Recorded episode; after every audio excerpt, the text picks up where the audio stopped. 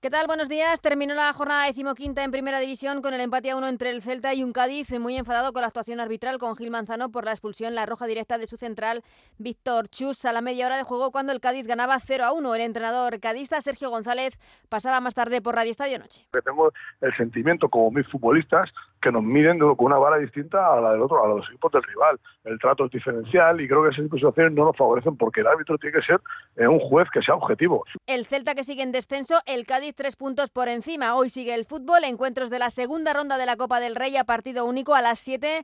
El Chineta Valenciano recibe al Getafe y a las 9 Arosa Valencia, Castellón Oviedo y Español Valladolid. También esta tarde a las 7 la selección femenina cierra un año histórico, último partido de la selección en este 2023, donde se ha proclamado campeona del mundo en la Rosaleda de Málaga ante Suecia con España ya clasificada para semifinales de la Liga de las Naciones. En la rueda de prensa previa, Monse Tomé no desmintió que hubiese momentos de tensión entre ella y Aitana en el descanso del partido ante Italia. Eh, Aitana ayer no entrenado porque el doctor me transmite que se encuentra indispuesta y, por eso pues no aparece en el entrenamiento. Después del partido del otro día ya di mi explicación de lo que había ocurrido, me remito a lo mismo y son cosas que se quedan entre nosotras, son cosas para nosotras. El vestuario es lo importante, el equipo es lo importante y todo lo que ocurre dentro es bueno que lo cuidemos, es bueno que lo protejamos y que sea nuestro.